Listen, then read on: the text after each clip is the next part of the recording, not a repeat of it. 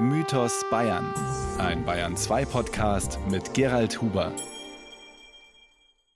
Die Bayerische Landesausstellung 2019 mit 100 Objekten aus 1000 Jahren wirft auch anhand einer Reihe von Biografien ausgewählter Bayern Schlaglichter auf einzelne Episoden der bayerischen Geschichte. Zum Beispiel Susanna Daucher. Sie wurde im 16. Jahrhundert als Unterstützerin der Wiedertäufer in Augsburg an den Pranger gestellt und danach aus der Stadt verbannt. Die sogenannte Wiedertäuferbewegung war in der Schweiz entstanden und hatte sich um 1525 teilweise den sozialrevolutionären Forderungen der aufständischen Bauern angeschlossen. Staat und Kirche sahen in den Wiedertäufern gefährliche Revolutionäre. Kein geringerer als Martin Luther beschimpfte sie als Rottengeister und Ketzer, die möglichst ohne regulären Prozess abgeurteilt gehörten. Dennoch bildete sich in der Freien Reichsstadt Augsburg eine vergleichsweise große Täufergemeinde, zu der auch Susanna Daucher gehörte. Hören Sie jetzt ein Feature von Ulrike Beck. Die Geschichte von Susanna Daucher beginnt um das Jahr 1495 in Augsburg, wo sie als Tochter der Familie Spitzmacher zur Welt kommt und gemeinsam mit ihrer Schwester Maxentia aufwächst hinein in die Zeit des gigantischen Umbruchs durch die Reformation.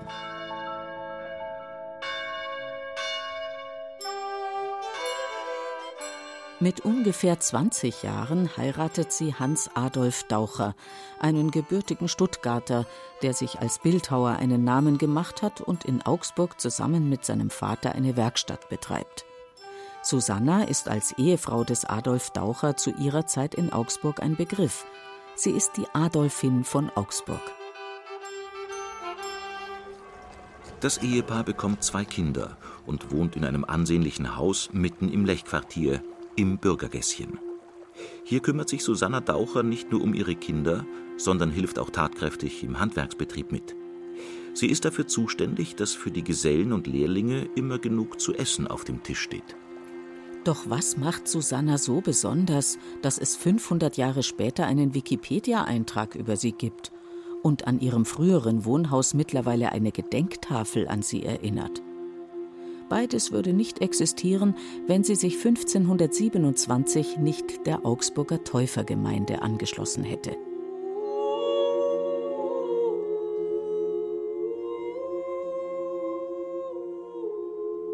Was für eine Glaubensgemeinschaft sind die Täufer, die als Splittergruppe aus der Reformation hervorgehen? Eine Bewegung mit unterschiedlichen Flügeln, die aber dennoch ein gemeinsames Credo haben, erklärt Barbara Kink, Historikerin am Museum Fürstenfeldbruck.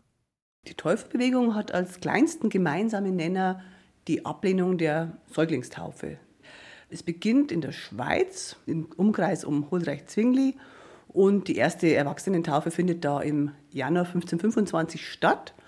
Und es greift relativ rasch um sich, diese Täuferbewegung. Die wollten wirklich die evangelischen Grundsätze, also auch im diesseitigen Leben schon verwirklichen. Die hatten sehr pazifistische Grundsätze teilweise. Sie wollten also keinen Wehrdienst, keinen Eid leisten. Aber sie wollten auch wirklich eine Verbesserung ihrer Lebenswelten durch ein gemeinschaftliches Leben durch Hilfe, auch finanzieller Art, also durch einen gemeinen Kasten, durch Gütergemeinschaft. Wie Susanna Daucher mit der Bewegung in Berührung gekommen ist, ist nicht überliefert. Aber offenbar hat sie es angesprochen, das Evangelium nach urchristlichem Vorbild zu leben. Denn im November 1527 lässt sie sich taufen. Im Haus der Nestlerin, wie sie später in ihrem Prozess aussagt. Veronika Schmeer, Kunsthistorikerin im Haus der bayerischen Geschichte, hat die Vernehmungsprotokolle studiert. Die Nestlerin am Rossmarkt ist eigentlich keine Person, die man jetzt so konkret greifen kann. Die Susanna Daucher sagt eben aus, dass sie sich dort habe taufen lassen. Angeblich aber sowohl in Abwesenheit des Nestlers, also des Ehemannes, aber auch der Nestlerin. Und sie verschweigt auch, wer sonst noch mit dabei gewesen sein soll, außer ihrer Schwester, die Maxentia Wiesinger, die sich eben auch in diesem Zusammenhang habe taufen lassen. Susanna Daucher wird aktives Mitglied der Augsburger Täufergemeinde. Sie veranstaltet Treffen für Frauen, bei denen sie aus der Bibel lesen. Sie besucht Versammlungen außerhalb der Stadt und beginnt sich auch im diakonischen Bereich zu engagieren, indem sie sich um arme Menschen kümmert. Sie ist zwar keine Führungspersönlichkeit in der Täuferbewegung, diese Rolle ist den Männern vorbehalten, aber eine der vielen Frauen, ohne die die Gemeinschaft nicht existieren könnte. Die Frauen spielen eine ziemlich große Rolle in dieser ganzen Täuferbewegung. Man sollte das aber vielleicht auch nicht zu sehr aus dem heutigen Blick sich anschauen, dass es irgendwie eine emanzipatorische Bewegung gewesen wäre, sondern man kann vielleicht sich eher vorstellen, dass die Täufer eben sich immer zu Hause treffen. Die Frauen kümmern sich zum Beispiel darum, dass Wein und Getränke vorhanden sind, dass es etwas zu essen gibt, dass es eine Herberge auch für die Täufer gibt, die von außen in die Stadt kommen. Eine Gastfreundschaft, die gefährlich ist. Denn Täufer gelten spätestens nach der Niederschlagung des Bauernaufstandes als sozialrevolutionäre Keimzelle, deren Anhänger verfolgt und bestraft werden. Barbara Kink. Die Täufer wurden von Beginn an verfolgt. Also die Herzöge, die bayerischen Herzöge, haben sich ganz früh schon entschieden, wir müssen jeden reformatorischen Aufbruch bekämpfen, denn durch die lutherischen kommt schließlich dann auch der Bauernkrieg und die Revolution und die Unruhe und Empörung. Diese bayerischen Herzöge haben also einen Inquisitor eingesetzt. Die Behörden haben relativ rasch und effektiv und effizient gearbeitet, um diese Verfolgung auch effektiv zu gestalten. Das bayerische Täufermandat ist eines der frühesten, also schon 1527 gibt es ein Mandat mit Androhung der Todesstrafe. Als freie Reichsstadt gehört Augsburg nicht zum Herzogtum Bayern und nimmt es bis zum Herbst 1527 mit der Verfolgung der Täufer nicht ganz so genau. Dadurch strömen immer mehr Anhänger der Bewegung in die Stadt oder lassen sich in der Umgebung nieder, und Augsburg ist bald das Zentrum der süddeutschen Täuferbewegung. Aus unterschiedlichen Gründen. Sehr viele der Ratsherren in Augsburg haben sich dem Luthertum angeschlossen, aber es gab eben auch zum Beispiel den Eitelhans Langenmantel, der dezidierter Täuferanhänger war. Der Rat war gespalten. Die ersten Jahre hat man die Täufer in Augsburg durch Winkelpredigten sehr stark vertreten gesehen. Und Winkelpredigten sind eben nicht Predigten in der Kirche.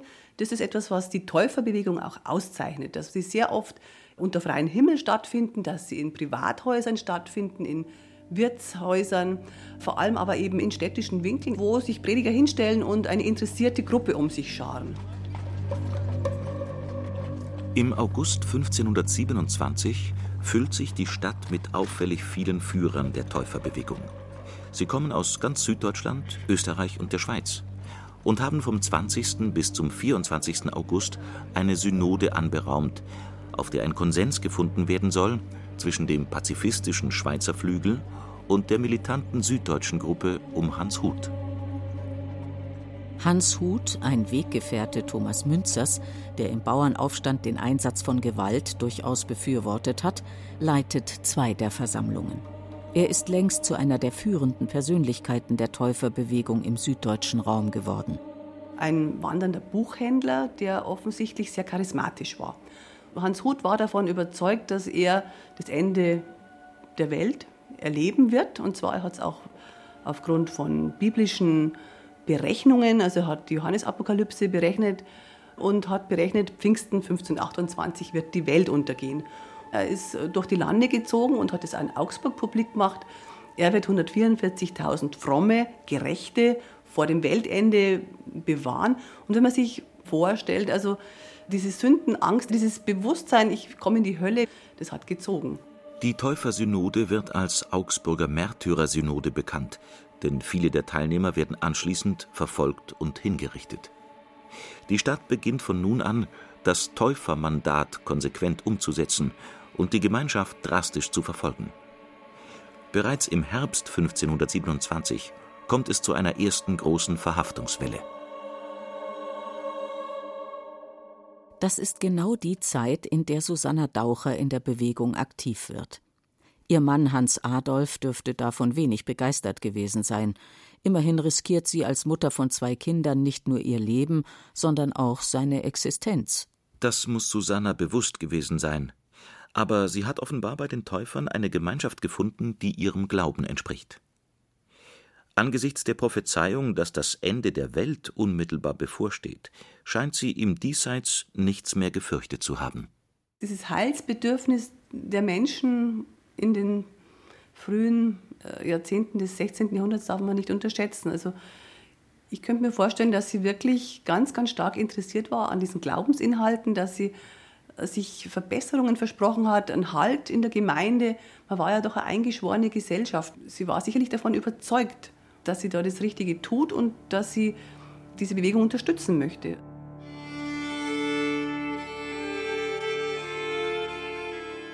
Augsburg am 12. April 1528. Es ist der entscheidende Tag, durch den Susanna Daucher Eingang findet in die Stadtgeschichte. Der letzte Ostersonntag vor Huts prophezeiter Wiederkunft Christi. Hans Huth selbst ist mittlerweile nach Folter und Gefangenschaft qualvoll gestorben und gilt unter den Täufern als Märtyrer, was seine Prophezeiung noch bedeutender erscheinen lässt. In den frühen Morgenstunden versammeln sich im Hause Daucher in der Bürgergasse an die 100 Menschen, um hier einen Gottesdienst abzuhalten. Der Hausherr ist verreist. Susanna nutzt die Gelegenheit, um hier ihre Glaubensbrüder und Schwestern zu empfangen. Sie weiß, dass es verboten ist, andere Mitglieder der Täuferbewegung aufzunehmen und zu bewirten. Aber sie hat dennoch Brot und Wein besorgt für alle, die in ihrem Haus nun zusammen in der Bibel lesen wollen. Vorsorglich hat sie an diesem Ostersonntag die Fenster mit Tüchern verhängt und als Erkennungszeichen für ihre Glaubensbrüder und Schwestern einen Ring an die Haustür gemalt, damit niemand an der falschen Tür klopft.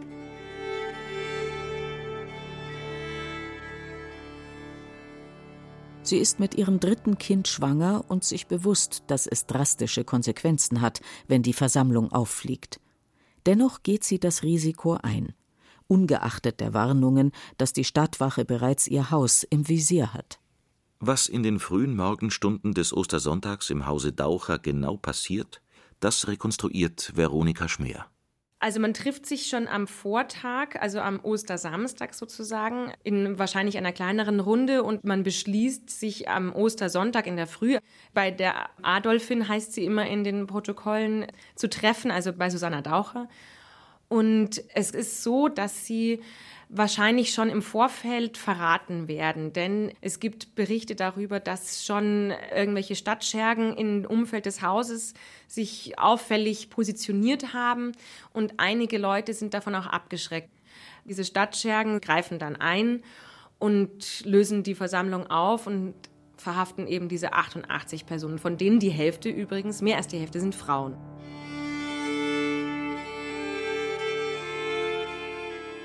In Zweierreihen werden sie abgeführt und zum Rathaus gebracht. Diejenigen, die von auswärts kommen, werden zuerst verhört und müssen dann die Stadt verlassen. Sie müssen schwören, für einen Zeitraum von sechs Jahren das Stadtgebiet nicht mehr zu betreten. Wer sich nicht daran hält, dem droht die Hinrichtung. Die Strafen für die Augsburger Gemeindemitglieder, die sogenannten Einheimischen, fallen hingegen drastischer aus. Ihnen wird im April der Prozess gemacht, der für den Vorsteher der Täufergemeinde, Hans Leupold, mit einem Todesurteil endet. Der Schneider wird dann eben hingerichtet. Also das ist dann quasi die drastischste Strafe, die da passiert. Die meisten anderen bekommen die Strafe mit dem Backenbrennen, was sehr grausam ist. Also man bekommt mit Eisenstangen die Backen durchgebrannt und ist somit auch für immer gekennzeichnet als Täufer oder ehemals Täufer, Anhänger der Täufergemeinde. Also es ist im Grunde genommen auch ein Ruin, weil man kommt dann vielleicht auch nirgendwo mehr unter, bekommt keine Arbeit mehr oder wie auch immer. Also es hat definitiv Folgen. Susanna Daucher zeigt sich während ihres Prozesses unerschrocken. Wie den Vernehmungsprotokollen zu entnehmen ist, weicht sie den bohrenden Fragen des Stadtschreibers und damals schon berühmten Humanisten Konrad Peutinger geschickt aus er wollte ja wissen, wer ist noch beteiligt. Also man wollte wirklich so ein Denunziantentum in diesen Verhören anstiften.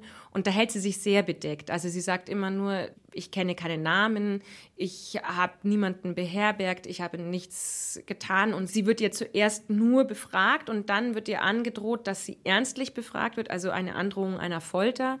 Und auch da sagt sie, sie wisse nicht, was sie noch zu der Angelegenheit sagen soll.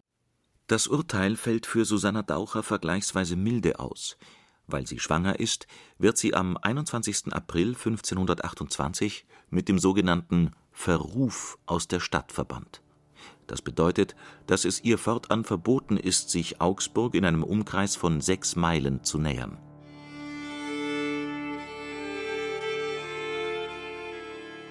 Die Verbannung durch den Rat der Stadt Augsburg hat für Susanna Daucher weitreichende Konsequenzen. Noch am Tag der Urteilsverkündung wird sie an den Pranger gestellt und muss sofort danach die Stadt verlassen. Ohne ihre beiden Kinder, die sie nie wiedersehen wird.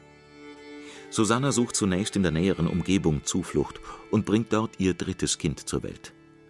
Das offenbar ihr Mann zu sich holt, nachdem er von seiner Reise zurückkehrt. Er wird jedenfalls später als Vater von drei Kindern erwähnt. Ich nehme an, sie werden weiterhin irgendwie Kontakt gehabt haben, aber sie darf natürlich nicht in die Stadt kommen. Er kann aber später dann auch für die Kinder selber nicht sorgen, sondern die sind dann auch in Pflegschaft, alle drei. Auch Hans Daucher verliert mit der Verbannung seiner Frau alles, denn ohne seine Frau ist sein Unternehmen der Bildhauerei eigentlich dem Ruin geweiht weil die Frau sich auch um die ganzen Gesellen und Lehrlinge kümmert. Ohne die Frau funktioniert diese Werkstatt nicht mehr. Und es ist dann später eben bezeugt, dass der Hans Daucher eigentlich nur noch unter den Habenichtsen in den Steuerbüchern geführt wird und er kann ja auch nicht neu heiraten, denn seine Frau ist ja nicht tot. Er ist da irgendwie gefangen und kommt auch nicht mehr raus.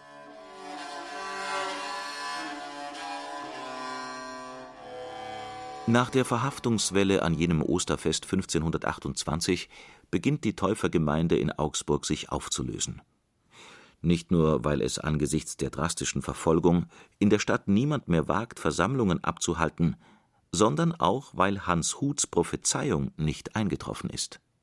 Barbara Kink das war offensichtlich dann doch eine große Enttäuschung. Man hat Hans Huth geglaubt, man hat sich versprochen, von diesen Höllenqualen verschont zu werden.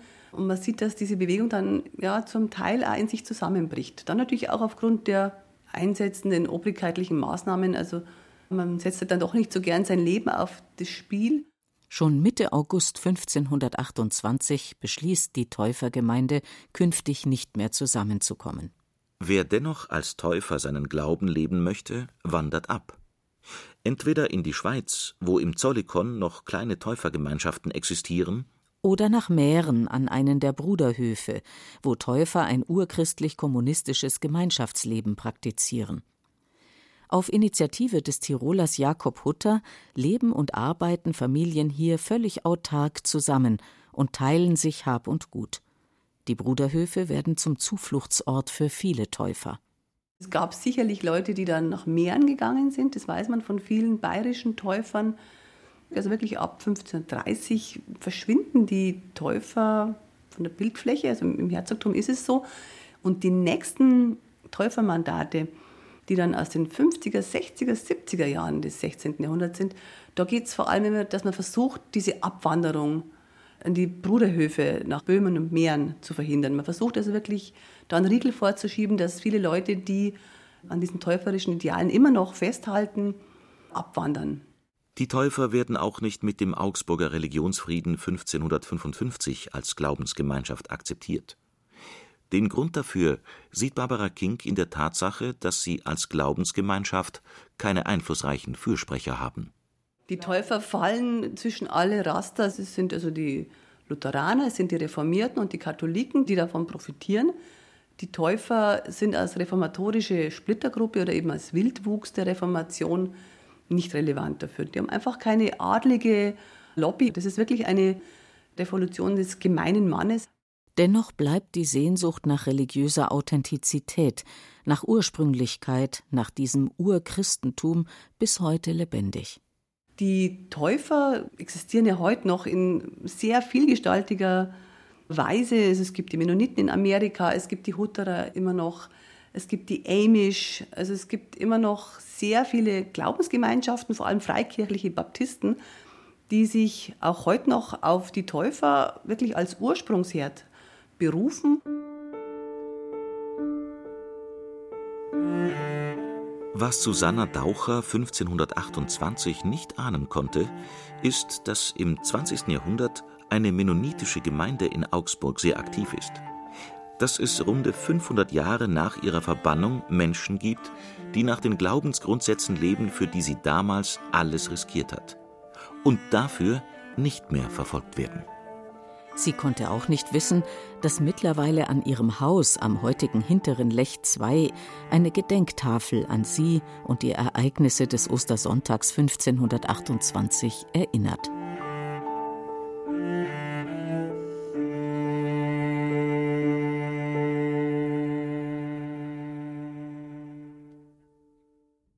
Das war ein Radio-Wissen-Feature über die Täuferin Susanna Daucher von Ulrike Beck. Regie Martin Trauner. Es sprachen Beate Himmelstoß und Johannes Hitzelberger. Ton und Technik Susanne Herzig. Redaktion Thomas Morawitz. Heute gibt es übrigens wieder zehn mennonitische Gemeinden in Bayern. Die Vorfahren der heutigen bayerischen Mennoniten kamen hauptsächlich als Siedler aus der Pfalz. Sie wurden im 18. Jahrhundert unter anderem zur Kultivierung des Donaumooses zwischen Ingolstadt und Augsburg eingesetzt. Sie halten die Traditionen der alten bayerischen Wiedertäufer in Ehren. Die letzten Täufer in Bayern kamen aus Böhmen und traten 1535 in Passau auf. Sie wurden vom damaligen Bischofsadministrator Herzog Ernst, eines Bruders der bayerischen Herzöge, auf der Feste Oberhaus lebenslang eingesperrt. In der jahrelangen Gefangenschaft haben sie zu dichten angefangen. Eine stattliche Zahl dieser Gedichte und Lieder wurden in späteren Wiedertäufergemeinden vervielfältigt und zu einer Auswahl, dem sogenannten Ausbund, zusammengestellt. Die eigenartigen Hymnen in alter bayerischer Sprache finden heute noch Verwendung in den Gottesdiensten der nordamerikanischen Amish People, die älteste Kirchenliedersammlung, die bis heute ununterbrochen genutzt wird. Wie ich finde, ein ausgesprochen interessanter Aspekt bayerischer Geschichte. Das nächste Mal gibt es ein Porträt von Katharina Hochstrasser. Sie war eine niederbayerische Bauerntochter, die um 1700 ungewollt schwanger wurde. Wenn Sie diese und keine weitere Folge meines Podcasts mit aus Bayern verpassen wollen, abonnieren Sie ihn einfach. Bis zum nächsten Mal. Grüßt Sie herzlich, der Gerald Huber.